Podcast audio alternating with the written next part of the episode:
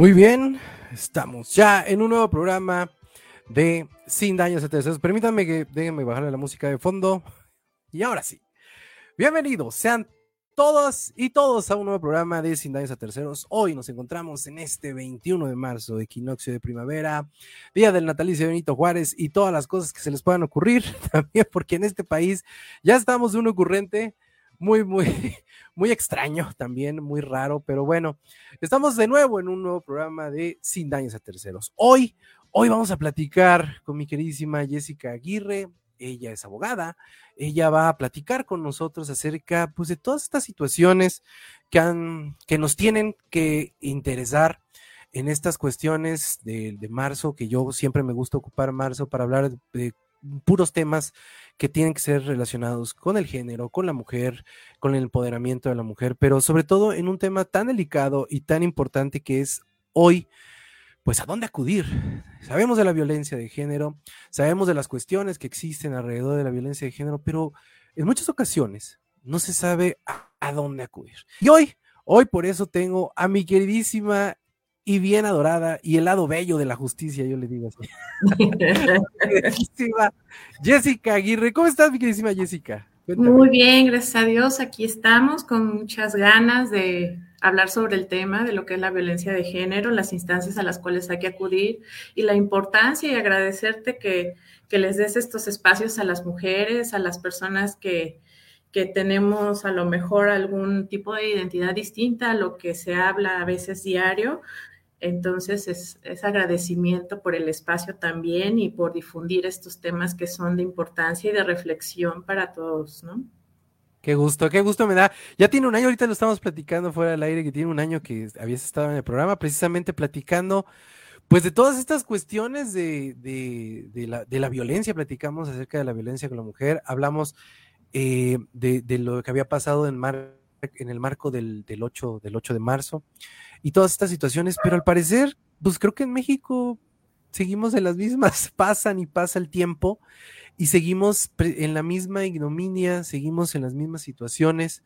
Hay un, al parecer, un lamentable eh, argumento por parte de las autoridades, tanto estatales como federales, en donde las cosas están avanzando, pero en el día a día, tú lo debes saber muy bien ahí en los juzgados, en, en, en, el, en tu hábitat natural, pues debes saber perfectamente que eso no es cierto, ¿no? Que, existen muchas situaciones de justicia y muchas situaciones que, le sigue debiendo tanto la sociedad como las autoridades a la mujer. Pero antes que otra cosa, yo creo que es bien importante que, empecemos a definir otra vez, porque digo, no es, no es, no es otra vez así de forma de, de hartazgo, pero sí es otra vez, porque creo que no queda bien definido cuál es la diferencia entre la violencia de género, un feminicidio, qué tipos de violencia existen, porque precisamente tú y yo platicábamos en la mañana de las famosas eh, bromitas que también son violencia, ¿no? Entonces, este, cuéntame, ¿cómo, ¿cómo podemos seguir diferenciando esto? Hay que machacarlo, creo que continuamente en todos los programas, en todos los lugares, porque creo que no queda bien definido. Cuéntame, ¿cuál es la diferencia entre una violencia de género per se y un feminicidio como tal? Perfecto, mira. Hablar sobre violencia de género es un tema muy amplio que yo creo que el tiempo no nos alcanzaría para, para terminar sobre este Prometo hacer uno más grande para eso. Sí, claro. la violencia como tal, la violencia de género, es cualquier acto violento o agresión dirigido contra una persona o un grupo de personas en razón de su género. ¿Sale? Tenemos aquí la situación de que es el sexo y género. Hay que diferenciar primero. Sexo es hombre-mujer desde que naces. ¿Sale? Y género es la identidad. Eh, por eso existe el grupo este, LGBTQI más ahora, de que es la identidad con el que tú te estás identificando. ¿Sale? En este caso se da el origen por la desigualdad, el abuso de poder, normas que son dañinas para la mujer en su momento dado. Es por eso que se empieza a hablar de la violencia de género. Esa es la violencia de género. Dentro de la violencia existen este, diferentes diferentes tipos. En este caso, en el estado de Veracruz, porque te hablo del estado de Veracruz en la cuestión local, porque en México tienen también otras establecidas en su código penal. en el código penal de Veracruz, a partir del artículo 361, consecuente vienen los tipos de violencia que existen en el Estado. Empezamos con la violencia física o psicológica, existe la violencia económica o patrimonial, la obstétrica, la violencia, lo que es en el ámbito familiar, que muchas veces se confunde con la violencia familiar, que es otro tipo de violencia. La violencia institucional, la violencia laboral, hasta llegar al artículo 367 bis, que nos habla del feminicidio. ¿Sale? ¿Qué diferencia existe? El feminicidio es consecuencia muchas veces de todo este tipo de violencias. No se tienen que dar todas para que se dé un feminicidio, pero el feminicidio tiene unas características muy específicas. Como ejemplo, te puedo decir que debe de existir en un feminicidio que exista, este, bueno, aquí las razones es privar la vida a una mujer por razones de género. El hecho de ser mujer y te matan, ¿no? Esa es, una cuestión que es lo que es el feminicidio, a diferencia de un homicidio, que es matar a una, a una persona, ¿no? Esta va dirigida, va dirigida en razones de género porque hay una relación este, de parentesco, hay una relación laboral, eres subordinada, este, presentamos signos de abuso sexual, hubo violencia de los tipos que te manejé, a lo mejor antes una violencia familiar, una violencia física, psicológica, amenazas antes de que sucediera el hecho.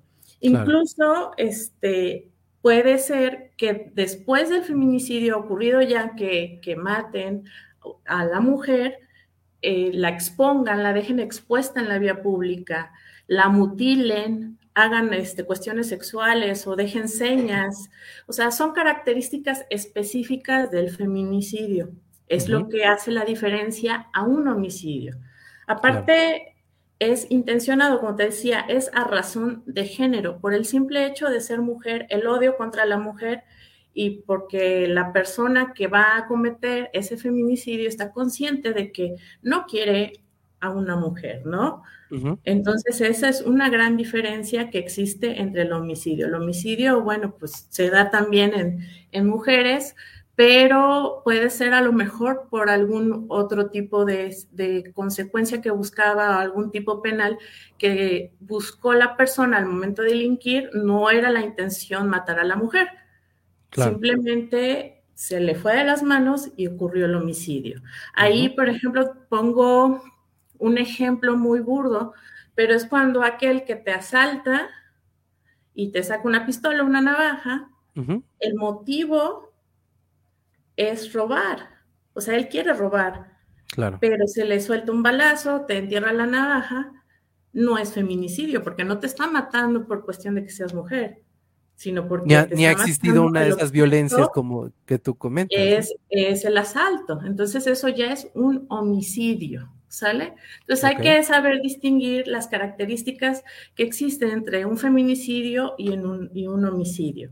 Igual, los tipos de violencia no es lo mismo una violencia física, que hay lesiones y ahí se derivan diversos delitos a una violencia psicológica. No es lo mismo una violencia obstétrica a una patrimonial.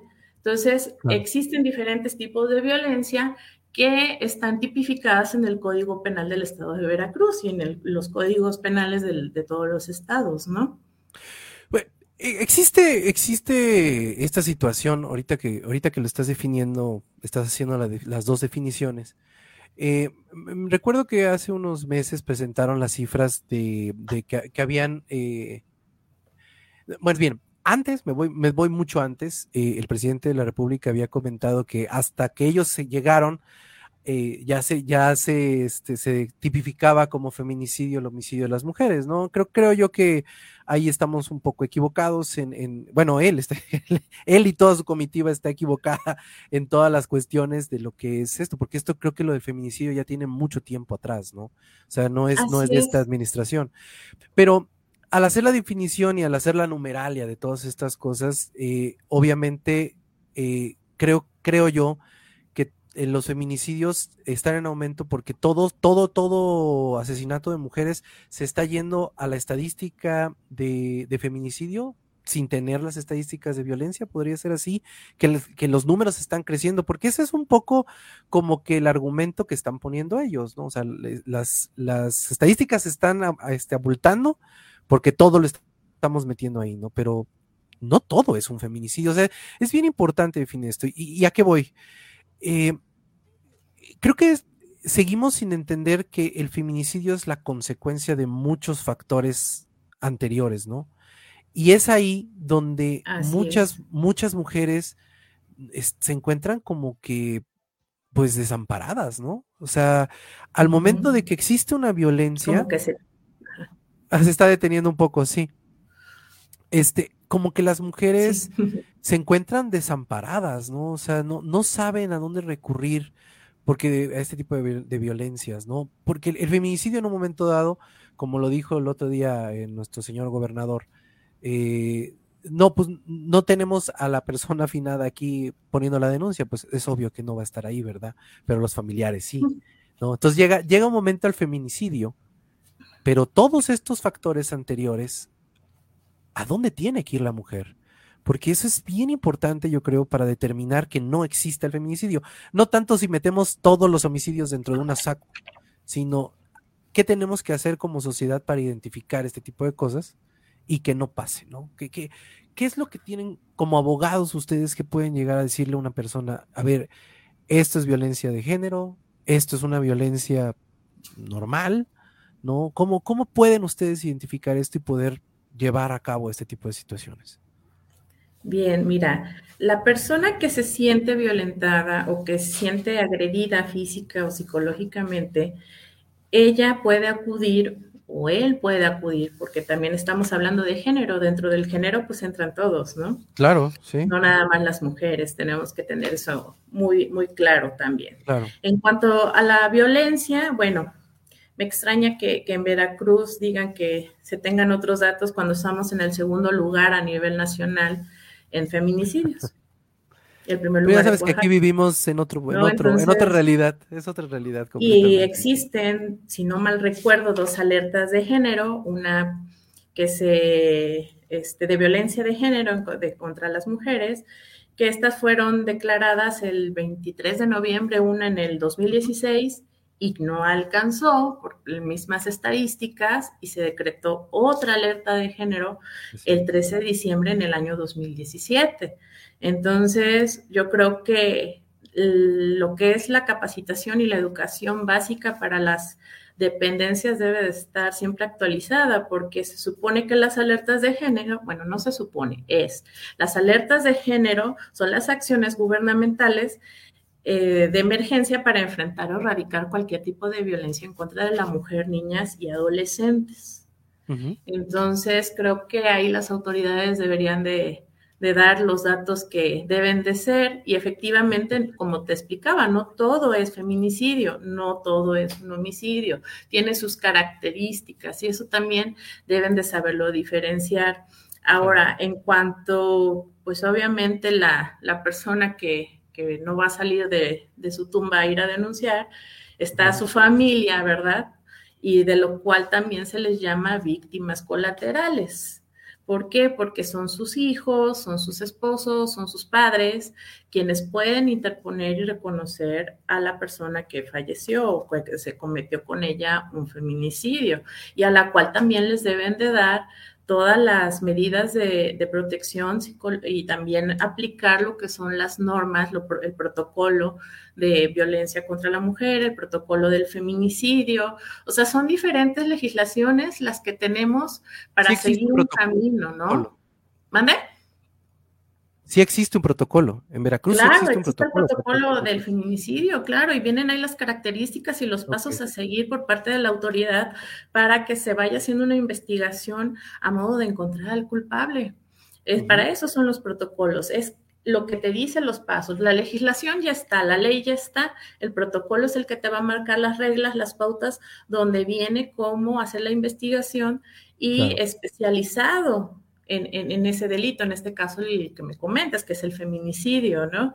Hay también el, protocolo de violencia este, de, género, de, no violencia contra la mujer, donde vienen las medidas de protección. O sea, eso va a la par de la legislación que tenemos ya actualmente en el estado de Veracruz y en todo el país. O sea, el feminicidio como tal se inicia desde lo que empezó con con el tema de, las mujeres del algodonero, del famoso algodonero, y desde ahí se empieza el movimiento. O sea, por eso es que muchas veces se es criticada a la mujer por las marchas, por todo lo que se dice, Ay, es que son exageradas, es feminicidio. No, no es que sea exagerado. Lo repito, es una violencia continua, constante en contra de una mujer por razones de género. Entonces, es por eso que todo lo que es las autoridades, los legisladores, se pusieron las pilas y dijeron debemos de legislar sobre materia de, feminicidio y sobre la violencia de género. O sea, no es hablar así nada más. ¿Por qué pasa la situación de que no se sabe diferenciar? Lamentablemente la falta de educación, la falta de capacitación y la falta de, de saber distinguir desde arriba, desde nuestras propias autoridades, hasta lo que es una persona a lo mejor a nivel secundaria, nivel primaria, ¿no? Si tú le empiezas a, educar desde tu núcleo familiar a tu hijo, a tu hija, el saber de valores, respeto, yo creo que vas a educar a unas personas de bien y les vas a saber eh, a dar a entender la diferencia que existe entre lo que es la violencia y lo que son las bromas, por ejemplo, ¿no? Entonces, ¿a dónde acudir? Pues aquí en el estado de Veracruz se supone que son todas las autoridades las que deben de estar al pendiente. En este caso entra el Poder Ejecutivo, el Poder Judicial, el Poder Legislativo, eh, los organismos autónomos, lo que son los municipios. El Poder Ejecutivo tiene a la Fiscalía. ¿sale? Y dentro de la Fiscalía General se encuentra la Fiscalía Especializada en investigación de, delitos de violencia contra la mujer, niñas, niños y trata de personas. Ellos se encargan de ver todos los tipos de violencia. Dentro también del Ejecutivo, aunque un poco autónomo porque depende del, del, Ejecutivo, del presupuesto viene de ahí, es el CEJUM, que es el Centro de Justicia para Mujeres. Este se crea en el 2019 en noviembre, al parecer, 2019 se crea, pero son para los distritos de Jalapa, Banderilla, Emiliano Zapata y San Andrés Tlanehuayocan. Pero ellos nada más ven tres delitos, lo que es violencia familiar, pederastía y violación. Los demás que vienen y se desglosan de todos los tipos de violencia que ya mencioné, los ve la Fiscalía Especializada. Y esta se encuentra aquí en Arcosur, esta se encuentra ahí y ahí se tiene que presentar, se tiene que presentar obviamente desde el momento en que ella se sienta o él se sienta vulnerado dentro de su esfera jurídica. No se necesita esperar que vaya con... Ya con la sangre, pues, ¿no? mutilados o así para poder denunciar, porque para eso existen los peritos o, o las instancias que van a determinar si esa persona se encuentra afectada o no se encuentra afectada. Claro. Entonces es ahí como nosotros podremos determinar qué delito o qué tipo de violencia está viviendo esa persona. Pero al primero, yo siempre lo he dicho, el primer paso es este, alentar a las personas a que denuncien y sobre todo tener una escucha activa. O sea, escucharlos. sí, sí. Sí, pues sí, no, nada más a que llegas al trámite, pues qué bueno, ¿no? Te, pásale y hay que te tomen la denuncia, ¿no? Yo, yo me acuerdo la vez pasada que platicamos que me decías que, que, que tu, hermano te comentaba que eras, que eras este muy, este, muy, muy, muy sentimental para ser abogada, ¿no? Que escuchabas a todos y que todo eso, ¿no? Pero, pero sí, es cierto, ¿no? O sea, en muchas ocasiones, por ejemplo, uno cuando tiene un problema legal, pues el abogado es prácticamente un, se convierte en un consejero y en un compañero en este tipo de cosas. Y a veces, sí, no sé, no sé, digo, no sé cómo sea eso, digo, habemos personas que tenemos la fortuna, pues, de tener amigos abogados con los cuales pueden voltear y decir, oye, échame la mano, ¿no? pero hay muchas personas, por ejemplo, una chica que pueda venir de la sierra, no se me ocurre, ¿no? O sea, llega ahí y, ¿qué es lo que sucede? Yo, yo, yo sí he escuchado en muchas ocasiones, digo, tú debes saber más todo este tipo de situaciones, pero yo sí he escuchado en muchas ocasiones que llegan a poner una denuncia y sigue ocurriendo esta situación de que, pues sí es violencia, pero pues regrese después, ¿no? Porque pues no le pasó nada, ¿no? O sea, digo, sí la violentó, sí le mentó la madre, sí le dijo que era usted una tal por cual, pero pues, ah, que, que aguántese otro ratito, ¿no? A que ve. ¿Sigue ocurriendo esto eh, a, nivel, a nivel, pues, juzgados, a nivel, este, no sé, ministerios públicos, fiscalías? ¿Sigue ocurriendo este tipo de cosas? ¿Qué, qué es lo que necesitamos? O sea, tú como abogada, entre tus, entre tus pares, porque yo estoy seguro que tienes gente igual de preocupada que tú por la sociedad. Eh, claro. ¿qué, se necesita para poder eh, llevar este tipo de, empatía a un lugar en donde necesitan a alguien que, oye, a ver, ven, sí, o sea, sí, te mentó la madre, eso es violencia. Ven, vamos a, vamos a platicarlo, vamos a poner aquí una nota, vamos a abrir un expediente, no lo sé. ¿Qué, qué es lo que falta? ¿Qué es lo que hace falta desde, desde abajo? digo, de arriba ahorita lo vamos a platicar, pero ¿qué es lo que pasa desde abajo para que esto no, no, no fluya? Porque sigue pasando. ¿Qué, qué, tú como abogada, ¿cuál es, tu, ¿cuál es tu análisis de esto? Fíjate, lo que me dice es que me, lo que me preguntas es de que si todavía existe y no quieres que me dejen entrar a los juzgados ni a las fiscalías. Este, no, yo las aprecio mucho porque varias son mis excompañeras de, de trabajo, lo mencionábamos la vez pasada. Entonces hay muchas que mis respetos para la labor que hacen. Y te mencionaba también la vez pasada que lo que faltaba era la infraestructura. Desde luego que falta de personal. Sigue faltando. La, carencia de mucha tecnología, la carencia de peritos, la carencia de personal capacitado para atender a la, mujer o a las cuestiones de violencia de género. Eh, sí se abre el CEJUM, ¿no? El de justicia para mujeres pero pues nada más ven tres delitos y los demás lo ven las otras fiscalías, ¿no? Entonces, tú dime si dentro de todos los distritos judiciales que te mencioné, tenemos la capacidad suficiente para atender a 100 personas diarias. No, no, no, definitivamente. No la, no la hay, ¿no? Entonces, yo creo que muchas veces no es la falta de empatía, sino también el agotamiento físico y y psicológico y mental que tienen las personas que están y se encuentran dentro de, ¿no? Lo que hay que tener en claro como abogada y ya como parte externa es que sí debemos de exigirlo, porque finalmente lo que busca una mujer violentada es que se le haga justicia o salir del peligro en el que se encuentra.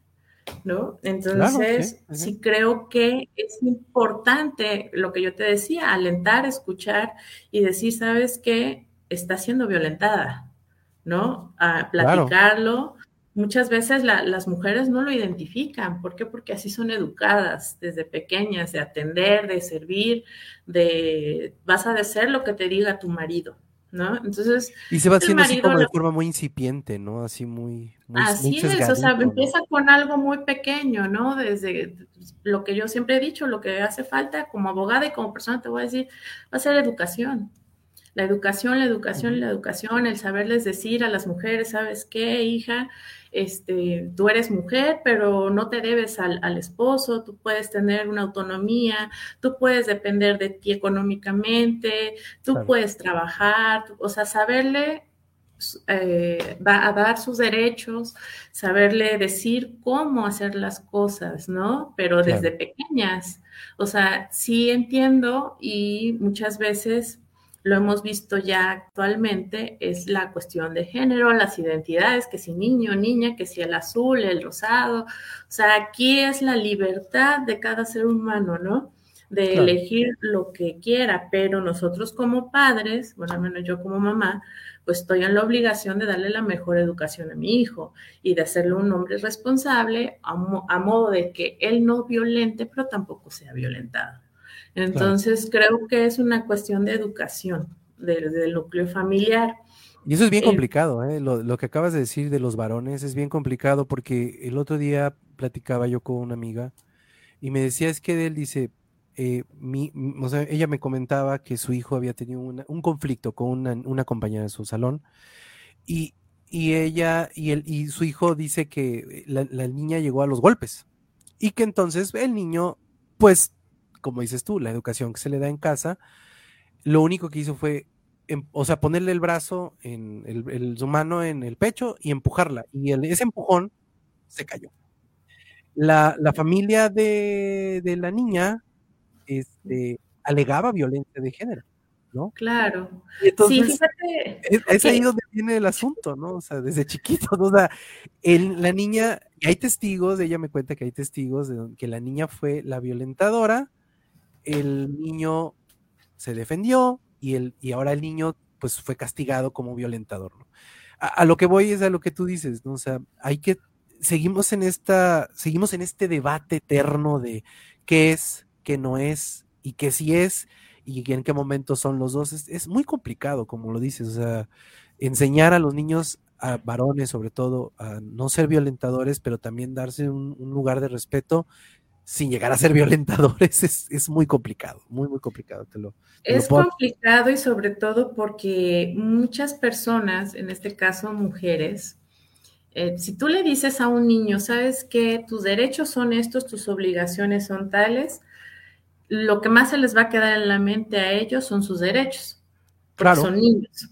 A decir, yo tengo derecho a divertirme, yo tengo derecho a estudiar, yo tengo derecho a que me lleves al parque cada domingo. Pero si le dices, tienes la obligación de recoger tu cama, tienes la obligación, ay, sí, pero ya luego. O sea, pero es la mentalidad de un niño. Entonces vamos de rangos a edades, ¿no? Entonces ya va llegando una etapa en que ya van creciendo más, en que son adolescentes y que saben, incluso a la mujer también hay que educarla, que no debe de abusar de la situación de saber de la violencia de género porque muchas veces eh, suceden este tipo de situaciones.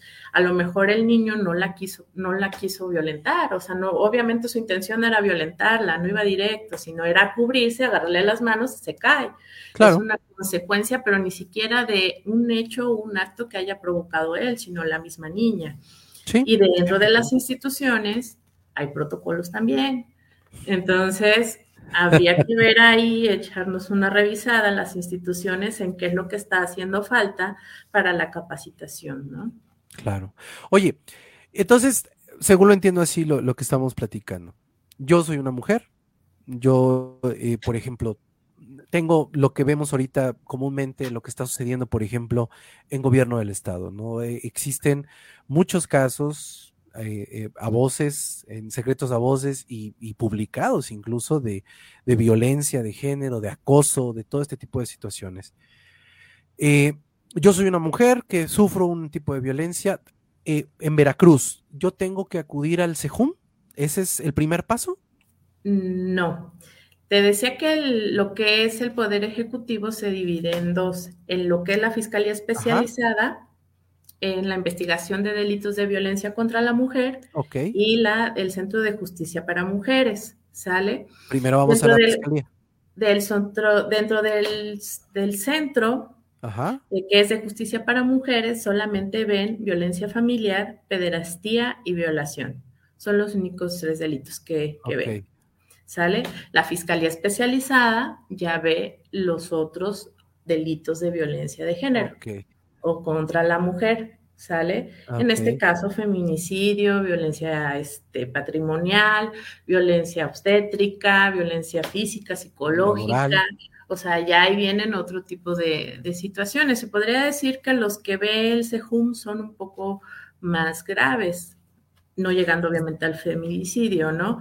Pero sí son tipificados con más grado de penalidad que los que son de violencia de género. Si tú te vas al Código Penal del Estado de Veracruz, ninguno de violencia de género rebasa los seis años. No, de hecho no rebasa ni los tres. Oye, ¿y eso, ¿y eso no puede llegar a confundir a las víctimas? O sea, ese tipo de situaciones no llega a confundir a las víctimas. O sea, que en un momento dado te digan, yo me voy al CEJUM, por, por decir algo, ¿no? Insisto, por pleno desconocimiento, ¿no? Me voy al CEJUM y te dicen, no, no, no, aquí son tres nada más, es allá. Y llegas allá, ¿no? Y te dicen, ah, sí, pues, pero aquí vemos esto, y, pero empezó aquí, entonces va usted para acá, ¿no? Entonces, eso no, no, se convierte a lo mejor en una situación, no sé si se deba de... digo, los protocolos están, pero no sé, es un poco confuso para los, para los mismos, este, las mismas víctimas. ¿No lo crees? Totalmente, sí, es, este súper confuso. O sea, antes se llevaba todo en la fiscalía especializada, a lo cual yo creo que es coherente y que es el órgano o la autoridad investigadora y este, que previene el, delito, ¿no? Este, antes era la Procuraduría, porque procuraba, así se decía, la cuestión de, de, legalidad, pero ahora es este fiscalía, pero pues ellos investigan, ellos integran una carpeta de investigación que se le conoce para elevarla en su momento dado a un proceso, para judicializarla, ya para llevarla ante un juez de control que la califique como tal y ya sea de ahí que se desprenda un proceso o incluso una orden de aprehensión en contra del agresor, ¿no? Hay que tener en cuenta que quien reincide en una cuestión de tipo de violencia y es sentenciado una vez, se le puede aplicar este, hasta el doble de la sanción por lo cual ya fue sentenciado. Pero te digo ah, que aquí lo que hace falta es mucha capacitación, difusión y, educación a las personas. Como tú bien dices, este, no es lo mismo una persona de, que viene de ciudad, que ya sabe más o menos, claro que viene de la sierra o que viene. Para eso existen los órganos autónomos, en este caso el Instituto Veracruzano de la Mujer, que es a nivel estatal, que es un, organismo autónomo, y el Instituto Municipal de las Mujeres. En este caso, todos los ayuntamientos deben de tener su, su, Instituto Municipal de la Mujer y han sido muy, este, el plan de desarrollo municipal lo previene desde un inicio, desde que inician su gestión, empiezan con la cuestión de género, porque ya no es algo que no puedan tomar, sino que ya están obligados a hacer y difundir. Y dentro de una de sus obligaciones es efectivamente capacitar y ser responsables colaterales también o, coadyuvar con las demás autoridades y dependencias para dar conocimiento a las personas de los tipos de, de violencia que existen, de sus derechos también como personas. Y deben de instar por este, que denuncien y también de orientarlas y capacitarlas. Y, y, es un seguimiento el que se le da. Yo te puedo decir que del Instituto Municipal veracruzano de aquí de, Jalapa está excelente. Tienen muy buenas abogadas y personal en donde efectivamente están capacitados y te dan orientación y tienen una continuidad. No me ha tocado actualmente con el Instituto Veracruzano de la Mujer, pero al parecer no están tan capacitadas como el propio municipal, ¿no? Entonces es algo que a lo mejor a nivel este, estatal sí nos está No se ha homogenizado, ¿no? No. Sí, porque digo, también, también existe un poco el, el, jaloneo político, también, digo, porque en, en, en, Veracruz y en el país, desafortunadamente, todo se ha convertido en polaca y, y poco se ha convertido un poco como que dar en, en, dar los resultados pertinentes, ¿no? Tú, tú lo acabas de decir muy bien, ¿no?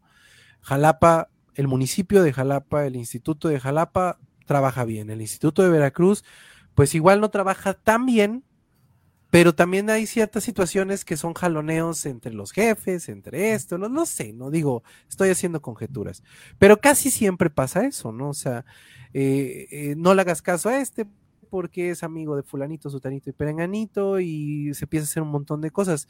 Cuando yo creo que lo principal aquí son, son los, las víctimas, ¿no? O sea, ahorita que me estás, ahorita que me estás contando todo esto, me estoy imaginando como, como la víctima fuera una pelotita y se le van juntando más pelotitas y más pelotitas en el transcurso de ese camino, porque me estoy dando cuenta que sí existe una estructura.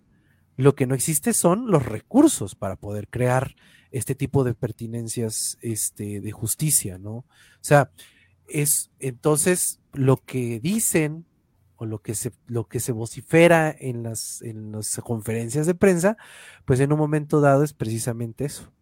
Como dicen, politiquería, ¿no? O sea, y politiquería barata, ¿no? Porque quiero, quiero pensar que una mujer que viene, como te lo digo, de la sierra y que se queda a la mitad de un proceso, pues yo creo que no quiere creer que todo está mejorando. No sé, ¿cómo lo ves tú?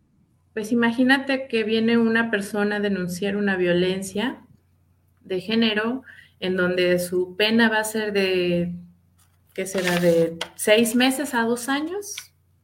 Sí, en dos años sale más encabronado la persona. Un año en integrar tu carpeta de investigación. Dime si tienes tú la capacidad económica para moverte y ir a todas las instancias a las que te van a enviar, ¿no? Y luego todas las cosas colaterales que pasan, ¿no? Venganzas, este... Luego si tienes testigos, tráete a tus testigos, si hay niños involucrados, aplicar el protocolo para la protección de los niños y niñas y adolescentes, entonces tráete al menor y trae, tráetelo tal día y, y ese día a lo mejor a la fiscal le ejecutan una orden de aprehensión y vete a audiencia y pues tienes que venir otro día. O sea, es, la falta de, infraestructura, como te repito, no tenemos la capacidad suficiente para poder atender a todas las personas. Es, imposible. O sea, y te lo digo yo porque estuve adentro y ahora estoy afuera, ¿no? Pero sí es algo que sobrepasa a, las cuestiones de, las autoridades y que no han puesto en sí, un, en realidad, atención a la situación. Ahorita ya los ahora ya están acá en, Arcosur, ya con la Fiscalía General, y está muy bonito el edificio. Es el edificio, ¿no? Pero digo, no, pues qué bonito, pero pues las personas siguen siendo las mismas. claro, es una este, jaula de oro, ¿no? sí, sí, sí. Entonces, yo creo que aquí eh, también es apoyar a, a, los que están ahí dentro, que son como, que están como fiscales, como auxiliares, antes el ser ministerio público era una cuestión que eh, te ganabas realmente con, mucho estudio y con mucha capacitación y, estar ahí, o sea, hacer una carrera para ser un, ministerio público. Claro, sí, investigaba, ¿no? Ahora eres el todólogo, el fiscal, el fiscal todólogo, ¿no? O sea, investiga y vete a audiencia, haz tus oficios, haz, Sacan copias. Sí, sí, sí. ¿no? Eso sí lo he visto, imagínate la saturación que tienen ellos de trabajo, o sea, a lo mejor no es porque no quieran, pero aparte son humanos, sus problemas personales, sus problemas en casa, sus problemas en calle, o sea, es, es imposible, o sea, llevar tantos distritos judiciales a judicializar una carpeta de investigación o llevártela a control, ¿no? Sí, y te digo, muchas veces las personas pues tienen que ir con la conciencia. Tú como abogado tienes que reflejarle una realidad a tu cliente y decirle, ¿sabes qué? Podemos interponer la denuncia, pero tienes que ir a, la hay que hacer esto, hay que ver los peritos, y si hay necesidad de contratar un perito, hay que contratarlo. O sea, tienes que hablarle con sinceridad, abriéndole todo el panorama del tiempo y gasto que se va a llevar, porque así también la persona va a ponderar si decir, bueno, si vale la pena o no vale la pena. Pero en cuestiones de delitos de violencia, yo siempre he dicho, es una bandera roja que te puede llevar a un feminicidio. Si tú tienes, tú tienes que denunciar desde un inicio para que al menos se sepa que hay un antecedente antes de que ocurra algo más grave, ¿no? Claro. Entonces, en cuestiones de género, siempre te voy a decir que denuncies. A lo mejor en algunos otros delitos, pues un robo, pues dices, bueno, pues pues ya lo perdí. Estamos en el abogado.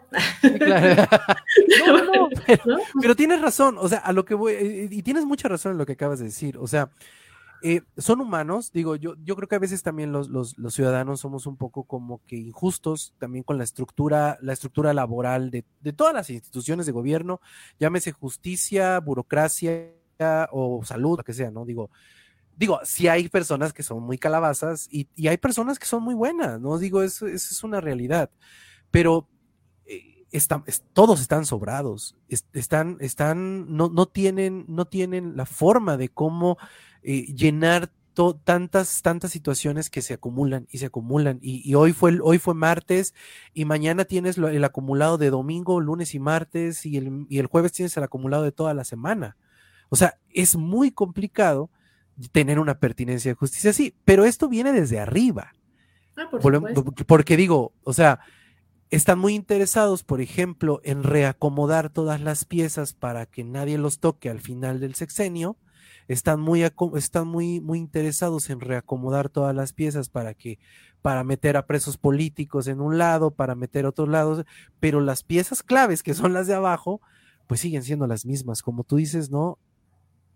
poca capacitación, eh, golpeados anímicamente, económicamente, eh, sobreexplotados, es obvio que esto va a tronar. O sea, tú puedes poner a la mejor fiscal del mundo en, hasta arriba, ¿no? Y que se va pavoneando con su pistola y, su, sus zapatillas. Pero, pues, eh, si ella no tiene abajo algo que la soporte, pues está medio complicado, ¿no? Y si vas a hacer nada más dos o tres casos que te van a dar un poder mediático, pues es más complicado aún, ¿no? Creo yo, porque eh, todo esto viene de arriba para abajo y, esto va un poco, un poco a colación de lo que, de lo que yo habíamos platicado fuera del aire.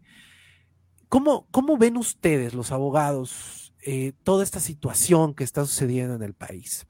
Tenemos, tenemos un, eh, un poder legislativo que está tratando de empujar reformas para que las mujeres sean escuchadas, para que las cuestiones de violencia sean escuchadas, para que las cuestiones de todos lados sean escuchadas. Pero tenemos un, presidente de la República que hoy, eh, pues literal, minimizó una efigie que hicieron con una, una imagen de una mujer en uno de los países con más feminicidios en el mundo. Ustedes como abogados, ¿qué, qué, qué, cómo pueden interpretar eso? Porque digo, al final de cuentas, volvemos a lo mismo, todo se convierte en un cuello de botella que inciden ustedes, ¿no? Y, les dicen, a ver, eh, si el presidente de la República está permitiendo esto, ¿cómo, cómo, va, cómo va a incidirles a ustedes? Es, es algo bien preocupante, ¿no lo crees? O sea, como mujer, como abogada, que el presidente nada más diga, pues yo no tengo por qué reunirme con la, con la presidenta Piña por lo que sucedió. Pues fueron otros, o sea, no fueron de Morena, ni de Morena, ¿no? Pero bueno, ¿qué, cómo, ¿cómo ves tú eso? Fíjate que es un debate que se ha manejado ahorita en, en, las noticias y por lo que he leído y escuchado, claro que está incentivando al movimiento de la cuarta, cuarta la cuarta transformación en una cuestión de violencia de género. El minimizar el hecho eh, no es eh, agrandecerlo, enaltecerlo a él como gobernante. Realmente el minimizarlo lo hace ver mal porque la, la ministra, en este caso Norma Piña, es la primera mujer en tomar el cargo en la Suprema Corte de Justicia de la Nación, que es nuestra máxima autoridad. El problema que ha pasado, y como tú bien lo dices, es que se ha vuelto esto tan político que a lo que es la ministra Norma Piña, por lo que leí he leído su trayectoria, solamente ha votado a favor en tres proyectos de 18 proyectos que ha presentado el presidente. Entonces, de ahí. Claro, claro. enojado. Ajá. Entonces, eh, dice él, em, si no mal recuerdo, sus palabras fueron que él no podía darle mucha importancia porque, pues, también han quemado muñecos de él y no, él no ha dicho nada, ¿no? sí, Pero El, el dejar pasar la cuestión, en no reprochar una situación de violencia porque es una violencia en contra de una mujer, de una institución como tal que, ella representa, es lamentable. Es, como decir, ¿sabes qué? Este, las manifestaciones de odio las dejo pasar y el día de mañana si la buscan en su domicilio, si la buscan afuera de la Suprema Corte, le llega a pasar algo, pues se queda ahí, pues ya estaba amenazada, ¿no? Sí, sí, no, y de hecho un día antes, un día antes del 8 de marzo mandó a una mujer, bueno, no, la no lo mandó él, digo, estoy haciendo conjeturas, pero este, una, una mujer eh, con, una, con un arma de juguete, obviamente, no era una AK-47 de juguete, a mentarle la madre literal a la ministra en, la puerta de la Suprema. De, la, de, sí, de hecho, el, muñeco lo quemaron afuera de la Suprema. Sí, no, entonces, ¿Cómo permites tú como autoridad ese tipo de situación, como autoridad máxima, no?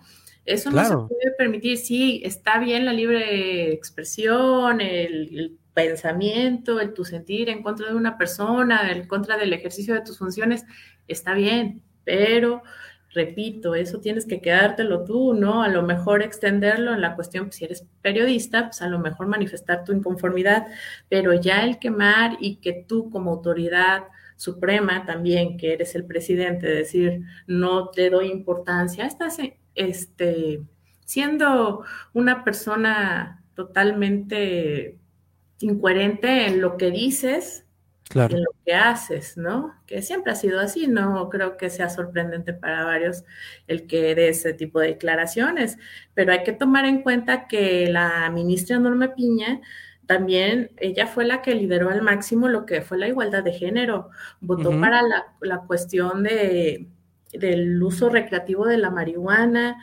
también lo que fue la despenalización del aborto, los derechos de la comunidad LGTBI. O sea, vaya, tiene una trayectoria impresionante como para que alguien nos venga a decir algo sobre, sobre ella. No podemos decir no tiene este, escuela judicial como otros que son impuestos. Claro. Y pues o copian tesis o copian tesis, este, no, ahí sí es lamentable, ¿no? O sea, que, que te, pues no te vayas lejos, vean nuestros actuales magistrados, ¿no? No todos. Claro, algunos. Pues no, no, y por ejemplo, él, él quiso un poco también como, él quiso un poco también como manejar esta situación que era una violencia de género hacia Yasmín Esquivel, pero no era una violencia de género, de hecho es, es una situación en donde ella actuó con, ahora sí, con alevosía y ventaja, ¿no? O sea... No puede ser una, una, una violencia de género, te voy a explicar aquí, la, aquí sí es una diferencia. Fíjate, a Yasmín, ella copia o plagia una tesis, la copia para ella obtener un beneficio para su persona. Obviamente sale a la luz, a, la cuestión pública y es criticada por el hecho, ¿sale?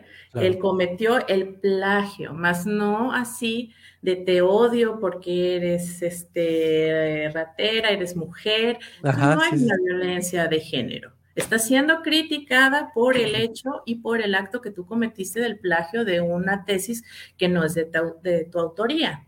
¿sí?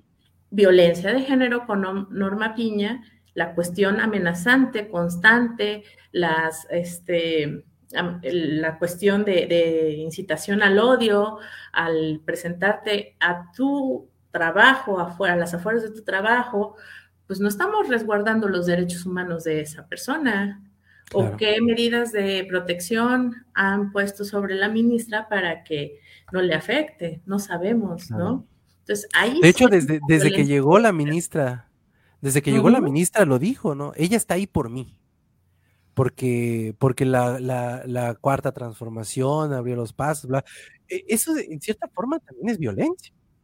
Ah, por supuesto. O sea, existe un protocolo de violencia política. O sea, entonces hay que, hay que saberlos aplicar, hay que saberlos eh, interpretar, pero muchas veces, ah, ya no sé si te pase, pero las declaraciones pues de este personaje dices, no, no, ya, ya basta, ¿no? Yo creo que, yo, fíjate que yo creo que apuesta, yo, yo siempre he pensado, y, siempre, bueno, yo él desde, desde que estaba en el gobierno de la Ciudad de México me caía de la patada, desde antes, pero ya cuando llegó al foco público, eh, me parece, siempre, siempre he dicho que él apuesta un poco como al, como al cansancio, o sea, su, su, su técnica es así como el, el, borracho que llega a una fiesta y dices, ay, güey, ya llegó este cabrón, ¿no? O sea, siempre es, es como que incidente, incidente, incidente, porque sabe perfectamente que es la forma en como el mexicano dice, ya, adiós, va, hasta, ¿no?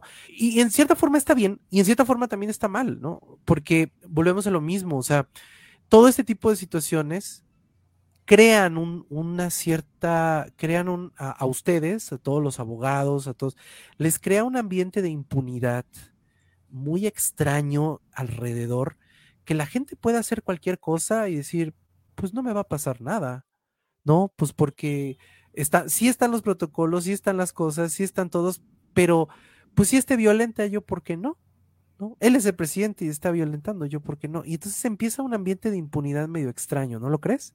Lo vimos con el caso, por ejemplo, de la chica, ¿no? Eh, ¿De qué? De la chica esta que, o sea, como una chica puede agarrar una piedra y golpear ah, a otro en la eh, cabeza. bueno, ahí es otro tipo de, situación. Fíjate, lo que decías de, la cuestión de que pues ya uno ve la el problema aquí es que yo creo que a esta persona se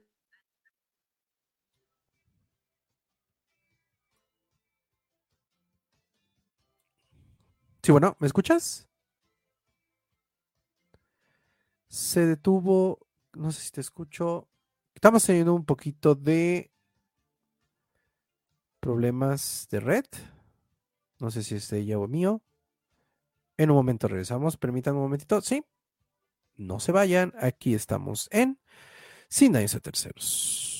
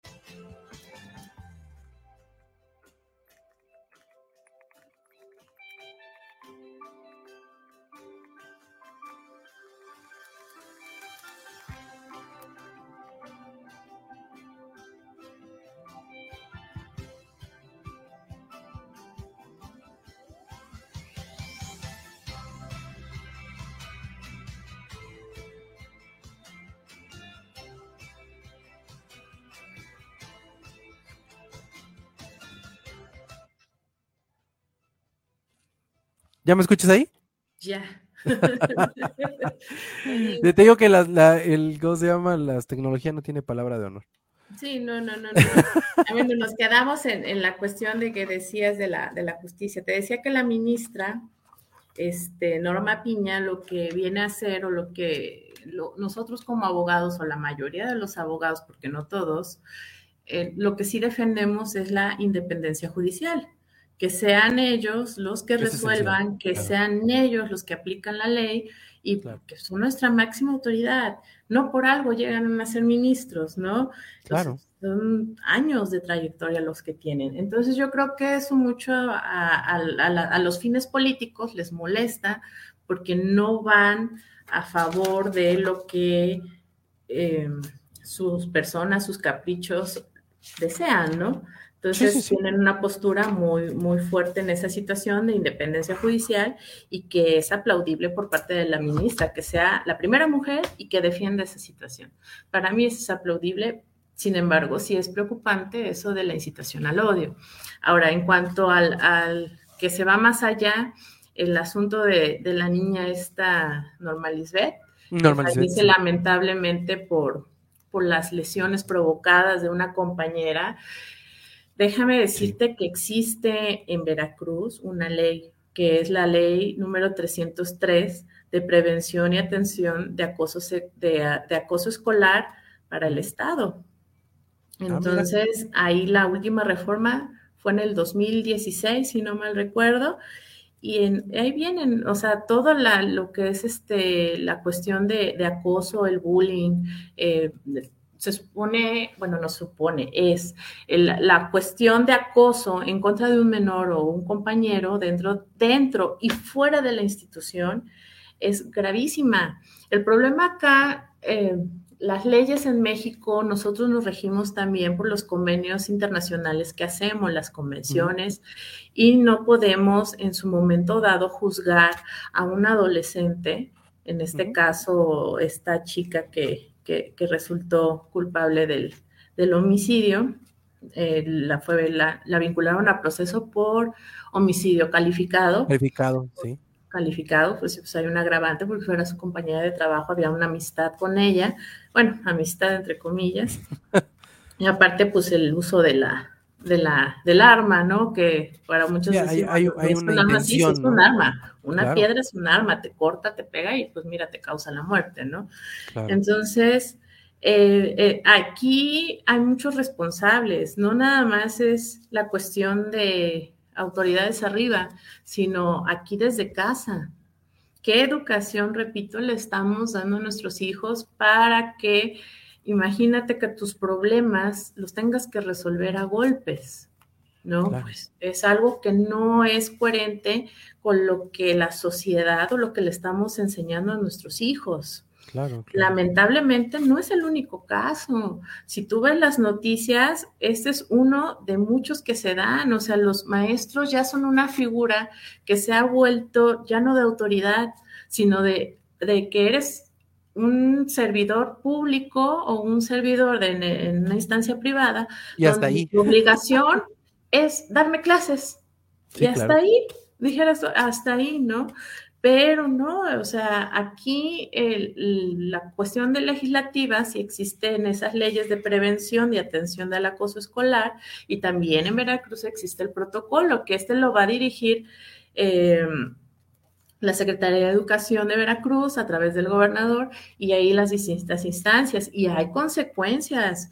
En el artículo 44 existen las sanciones del, autor y de los cómplices, porque en este caso los muchachos que estaban grabando también son cómplices. Y tú oyes el audio, que es lamentable, que le gritan a la niña, pégale la cara. cara. Sí, sí, Pégale la cara, este, tírala eh, y salvajada y media que decían, ¿no? Y dices, bueno, ¿qué tipo de educación? O sea, porque hay papás que incluso, si tú le dices a tu papá eh, en su momento, oye, papá, me están molestando en la escuela, me quieren pegar. Eh, tienes que partirle la M, porque si no llegas a la casa y te la parto yo, ¿no?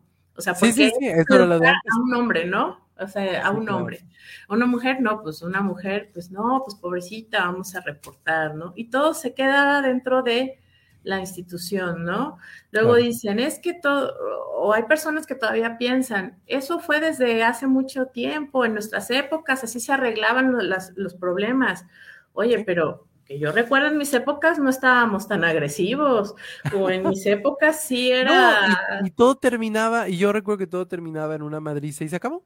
Al, otro, al otro día estabas ya amigos y ya como si nada, ¿no? Sí, amigos y, amigos hasta la fecha, ¿no? Y te acuerdas del día que nos dimos ahí nuestros cats, sí, sí me acuerdo, ¿no?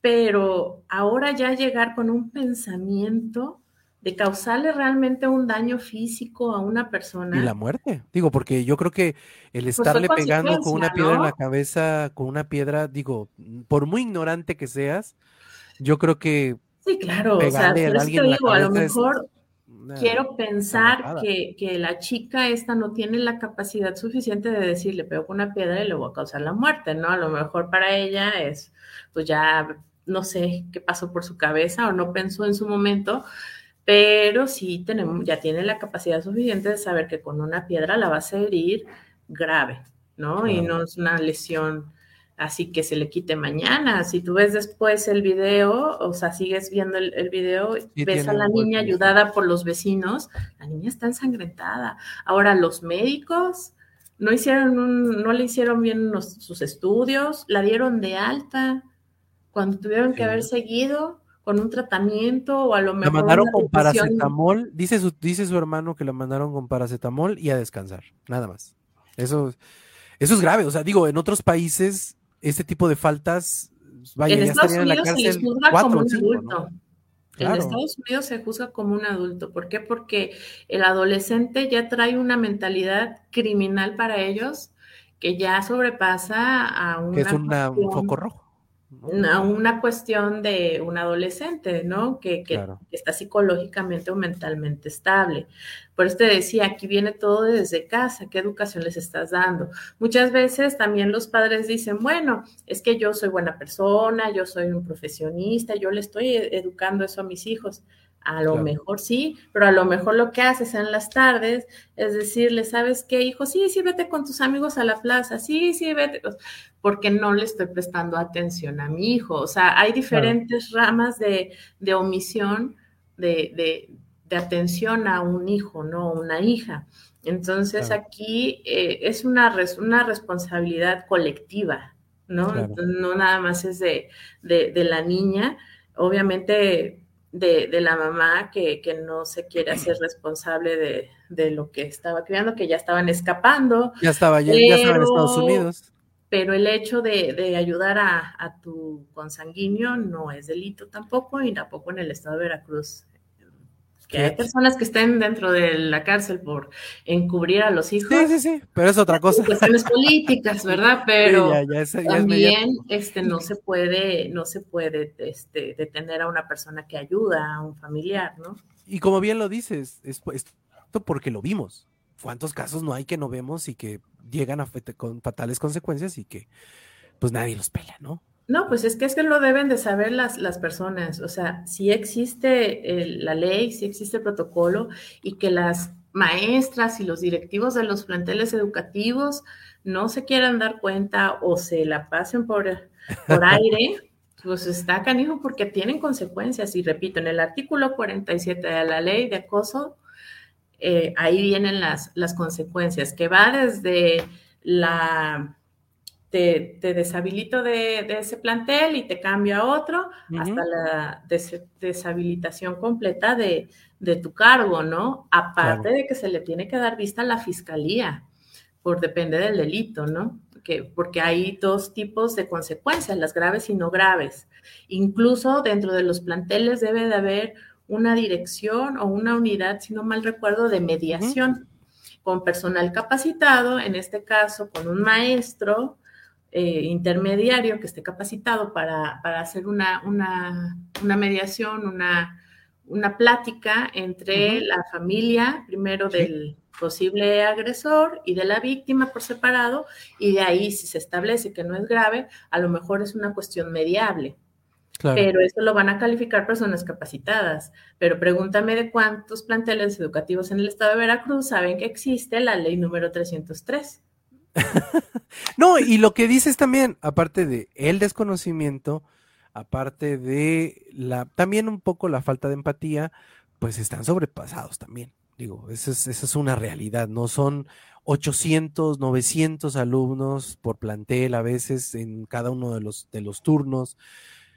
20 mil este, eh, ideas, 20 mil psicologías, 20 mil situaciones es una locura. la verdad, nos estamos, nos estamos yendo por la, por la idea falsa de que esto se da también en estragos sociales bajos, ¿eh? Y no, ah, no, no, ¿eh? El bullying y el acoso escolar se da hasta en todos los niveles. Yo creo que las escuelas privadas son más crueles que en las que las públicas, ¿no? Entonces, yo creo que aquí no hay excusa para ningún plantel educativo de no dar una capacitación al respecto, porque viene, te repito, desde la destitución de lo que es tu puesto laboral hasta puedes incurrir en una responsabilidad penal, ¿no? Entonces, ahí habría que echarle también mucho. Mucho cacumen. Ay, ya se fue otra vez. ¿Me escuchas? Sí, ya. pues Jessica, te agradezco mucho. Aquí, está, aquí, está, Te agradezco mucho, muchísimo. Créeme que a mí este tipo de programas me, me, causan mucha, mucha esperanza, insisto, porque sé que existe y sé que eh, vamos, a, vamos a, poner un poquito ese granito, es, vamos a arar un poquito esa espinita de, de, de, conocimiento que tengan las personas para decir, ah, bueno, me tengo que ir aquí, me tengo que ir acá, es, esto sí es, esto no es. Y creo que es importante que existan personas como tú, insisto, eh, yo te conozco, hemos, hemos platicado eh, este, de cosas personales, de cosas profesionales, de cosas un montón, de un montón de cosas, y, y, y, sé que la persona, la calidad de humana que tienes, la calidad de persona que eres, y, y, sé que eres una gran profesional y me da muchísimo gusto tenerte en el programa, como siempre. Esperemos que ahora no pase un año, tenemos que, tenemos que hacer este programas más seguidos y ahorita este de acoso escolar me parece, creo que es un tema importante que podemos concatenar con este, que, que creo que yo también es muy importante porque creo yo que también los papás no saben por ahí por dónde llegarle, ¿no? Sí, lo, gracias. Primero, gracias por, los piropos. A ver qué te invito a decir después, a ver qué te mando. a ver qué te mando. Este, muchas gracias. Em, aquí sí, pues es un tema muy importante y que ojalá los papás reflexionemos. Yo creo que esta, estas pláticas, estos foros son importantes, te repito, para que las personas sepan cuáles son sus derechos, a dónde pueden acudir, qué es lo que tienen que hacer, los pasos a seguir es importantísimo. No todos cuentan con los recursos económicos incluso para poder contratar una persona o un abogado que sirva como asesor jurídico, que es el que también va a coadyuvar o ayudar a la fiscalía a hacer su trabajo. Entonces, existen asociaciones civiles, existen los institutos o personas también comunes como nosotros que nos gusta en su momento aportar un granito de arena o de lo que sabemos, ¿no? Y que no nos suele compartir eh, y, que las personas o el, ser humano sea mejor, pues para que nuestro entorno esté lo más tranquilo o pacífico posible, que eso va a ser imposible, pero finalmente pues dijera mi hermano, y lo repito, pues me gana el corazón de pollo. Pero pues aquí estamos para lo que se les ofrezca y, con mucho gusto y, con mucho entusiasmo y muchas ganas me gusta siempre platicar, escuchar. Y créeme que la vez pasada, después de tu programa, me escribieron varias mujeres para, para platicarme lo que les estaba pasando. Entonces es bonito orientarlos también y, decirles a dónde se pueden, pueden presentar o incluso, como yo siempre lo he dicho, tener una escucha activa. A lo mejor lo único que quieren es desahogar sus penas y, pues no pasa nada, no pierdes nada, ¿no? Al contrario, yo creo que es un aprendizaje, es una retroalimentación de todos los días el saber escuchar y el saber que puedes contar con alguien atrás de, de a lo mejor una red social, ¿no? Claro. Ahí es una cuestión. ¿Y qué me queda de, tu programa? Pues eso, el seguir educando y capacitando. Y cuando quieras nos aventamos el de, el de acoso escolar, que es algo muy amplio y que la verdad sí necesitan muchas de las instituciones de educación saber, porque sí trae consecuencias graves también. Y pues en este caso de la chica Norma Lisbeth, pues créeme que va a seguir el tema, pero pues es uno de muchos que si tú buscas en YouTube, te vas a dar cuenta cómo los chiquillos ya hasta graban todo, hasta los propios maestros insultan, ¿no? Entonces dices, no es posible que nuestra sociedad se esté desvalorando, llevando el caño, ¿no? O sea, dices, no, no es posible, ¿no? Porque yo te decía, yo estoy educando a un hombre para que sea un hombre de bien. Claro. Pero pues también lo voy a tener que educar para que no se deje. Entonces, antes es como que, bueno, pues qué mundo les estamos dejando, ¿no? Yo creo que estos foros sirven para eso, para aportar y, y, darnos cuenta qué tipo de sociedad o personas queremos para el futuro, ¿no? Así es, pues, pues no se diga más, Jessica. Te agradezco mucho, el tiempo se nos ha acabado, pero me da muchísimo gusto que estés aquí, insisto, me da muchísimo gusto tener este programa. Espero que se sigan repitiendo en este año 2023, que estoy seguro que sí se van a repetir porque tenemos un ambiente político bastante extraño, bastante eh, pues complicado y, sobre todo tenemos que hablar de muchas cosas, derechos humanos, acoso, violencia, etcétera, etcétera, que siguen siendo desafortunadamente en este país un problema. ¿Algo más que quieras agregar, mi querida Jessica? Nada, amigo, pues muchas gracias y pues a la espera de la próxima llamada, tú me dices. Perfecto, pues te agradezco mucho y nos vemos el día de mañana en el programa Sin Nombre con mi querido Doug Livares. Nos vemos también en todos nuestros programas ahí, en permanencia, aquí, perdón, en permanencias voluntarias. Nos vemos la próxima semana en Sin Daños a Terceros. Mi nombre es Ede López. Hasta la próxima.